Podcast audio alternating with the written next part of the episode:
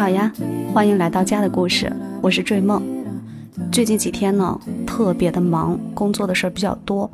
本来想着今天是要忙其他事儿的，但是哎，看到一条热搜，我就觉得这个事情挺严重的。就是现在很多美女都是佩戴隐形眼镜了吧？包括我，不是说我是美女啊，就是说这个隐形眼镜，我也是佩戴了很多年，从零四年一直到现在。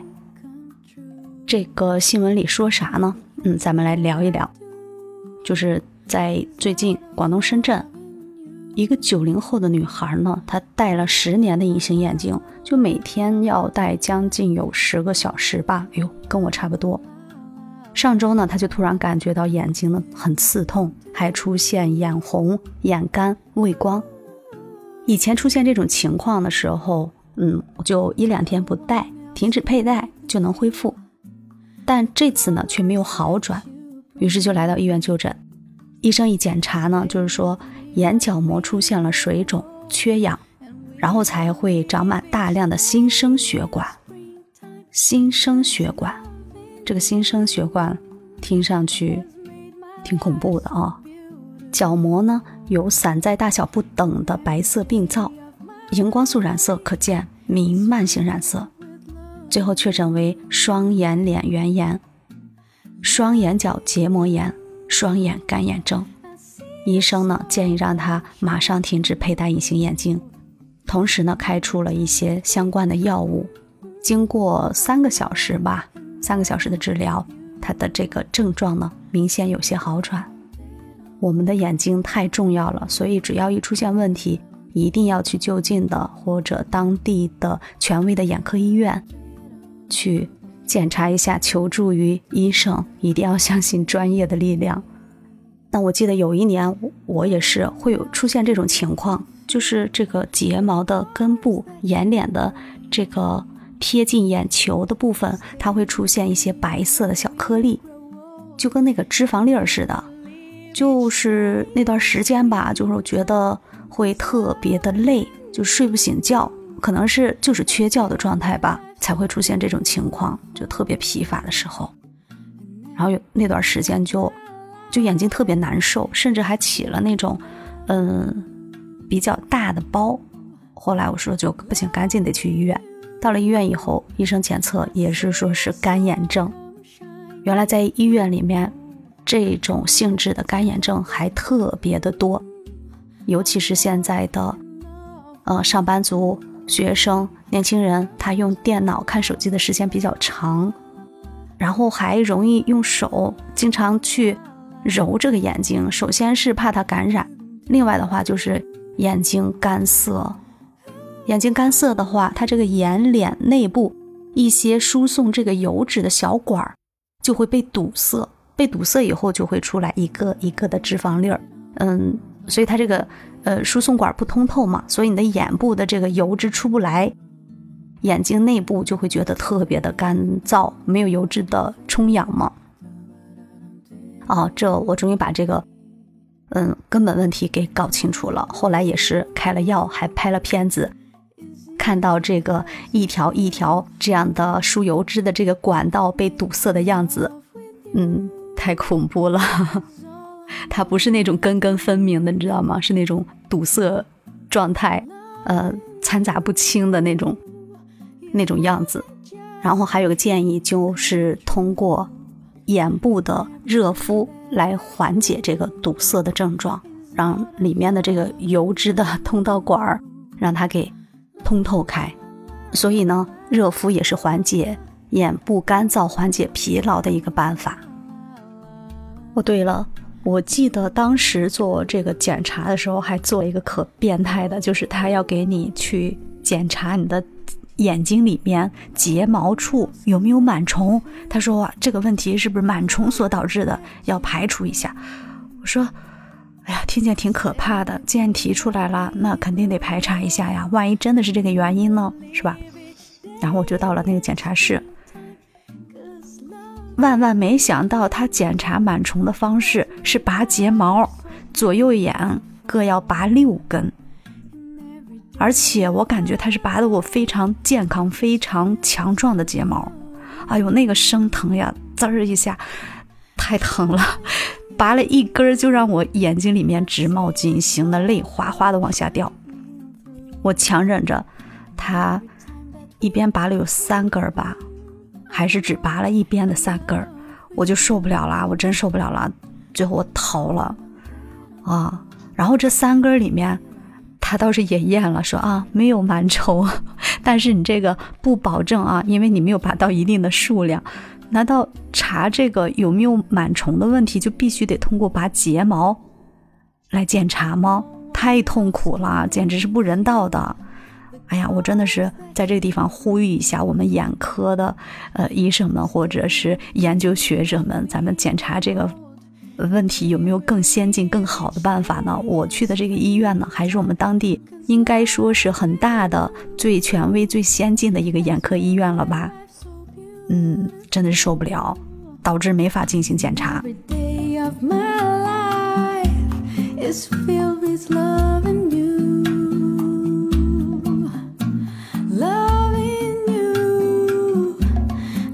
也不排除有很多人，他就是戴了很多年，十几、二十年，甚至三十年都不会出现这些问题的。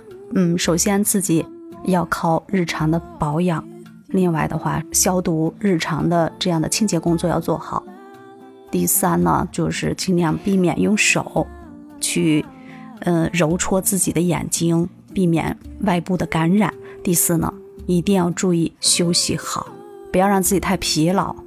我每次出现这种情况的时候，一定是平时休息不够，特别累的时候。那我们再说回来。就是最关键的问题，最关键的一个因素就是隐形眼镜本身它难逃其责。我们购买这个隐形眼镜的时候，肯定是要购买安全放心的品牌。那我们在摘戴隐形眼镜的时候，首先就很容易对眼睛产生损伤，甚至还会有一些平时就有一些眼部呃的病患的这样的人群。长时间佩戴这个透氧量不好的隐形眼镜，就有可能会造成眼表缺氧，引发结膜炎、角膜炎、角膜新生血管这些各种各样的问题。那专家就提示呢，选配隐形眼镜时，我们一定要关注镜片的透氧量。那这个透氧量到底指的是什么呢？别着急，听我慢慢跟你说。首先呢，这个透氧系数的国际标准是透氧量不得低于三十五。透氧率有两个主要的衡量指标，分别是透氧系数和透氧量。透氧系数和透氧量的值越高，隐形眼镜的透氧效果越好。我们刚才也说到了这个问题。当透氧量大于等于三十五，就符合单日全天佩戴的标准了。当透氧量达到一百二十五呢，就符合连续多日佩戴的标准。哦，还真可以这样啊！我以为所有的隐形眼镜啊都是必须得当天要摘掉的。另外，隐形眼镜并非日常用品，在佩戴使用时必须定期检查。如果我们的眼部感到了明显的异常，就马上得去检查哦。这个我们要反复去强调这个问题。对于隐形眼镜来说，透氧系数和透氧量的值越高，它向眼睛输送氧气的能力就越强。这个透氧系数一般它的单位值是用 d 和 k 来表示，就是 dk。透氧量呢就是 dk 比 t，哎，就是透氧量的一个嗯单位值的显示。国际隐形眼镜行业人士普遍认为，透氧量是否超过。一百二十五是镜片是否可以完全佩戴过夜的标准，嗯，所以你要看一下你的眼睛是什么样的透氧量，千万不要随便戴着它过夜。然而，由于环境的不同，比如说你在高原上，比如说你在一个很密闭的空间里，这个空气中的氧的含量也会有一定的差异哦，它跟我们周围的生活的或者所处的环境也有很大的关系，所以呢。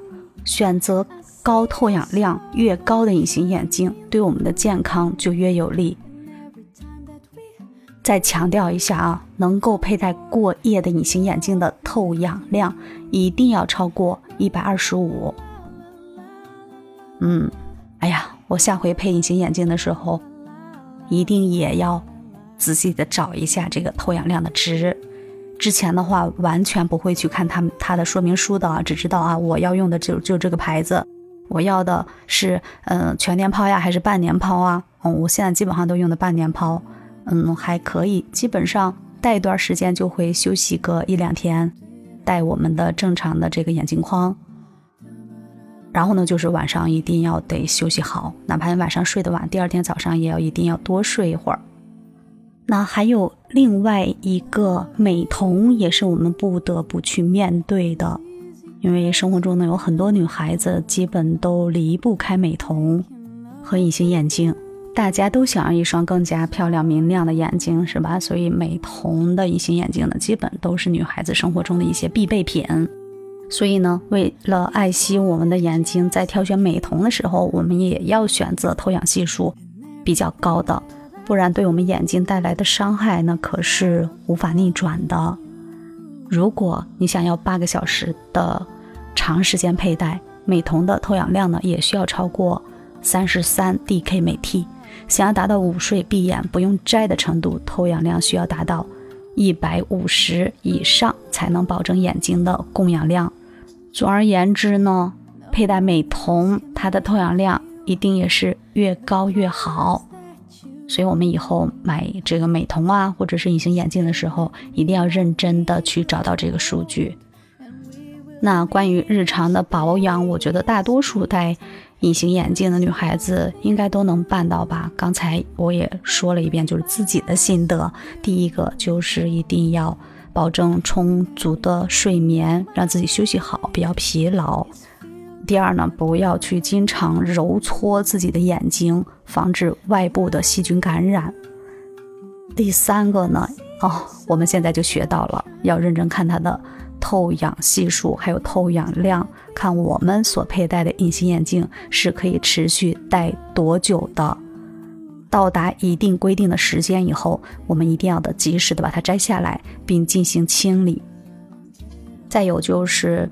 对眼睛日常做一下日敷的保养，用我们的呃湿毛巾也可以。现在市面上还有很多的专门一次性来热敷眼睛的这种保养品都可以，可以有效的来防止我们上下眼睑的它的输送油脂的小管道啊，防止被堵塞。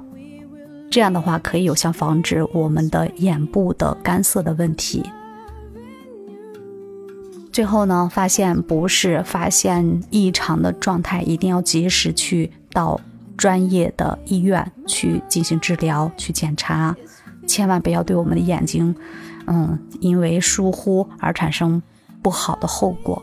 最后还有一个日常的眼周的一个保健，我们小的时候上学的时候，是不是经常要做眼保健操啊？所以这个习惯呢，我觉得大家现在依旧可以把它拿回来用，经常用手搓一搓、热敷，还有点压我们的眼部的周围的穴位，啊，然后做一些眼眶的这样的按摩，你会发现在白天劳动一天以后，晚上躺下或者是坐在桌子旁边点揉周围的眼周的穴位，你会觉得哇，好酸爽呀！其实是你已经很累了。就需要这样的一个眼部放松，然后呢，平时我们多去看看自然的风景，多看看绿色的这些植物，家里多养一些盆栽吧，因为盆栽它的这个饲养量不是挺高的吗？然后这个绿色对于我们的眼睛呢也有很好的保健作用，嗯，我觉得这个才是很重要的。嗯，好，那我们。就说到这儿了，我得去忙了。大家以后一定要注意自己的眼睛，一定要爱护起来。眼睛是我们心灵的窗户，也是除了我们肺部以外另外一个很重要的呼吸的器官，所以一定要重视起来。嗯，喜欢追梦的节目，一定要订阅本专辑，在节目下方与我互动，来告诉我你也佩戴隐形眼镜吗？你日常是如何来保养自己的眼睛的？在节目下方的评论区留言给我呗。嗯，感谢收听，我们下期见，拜拜。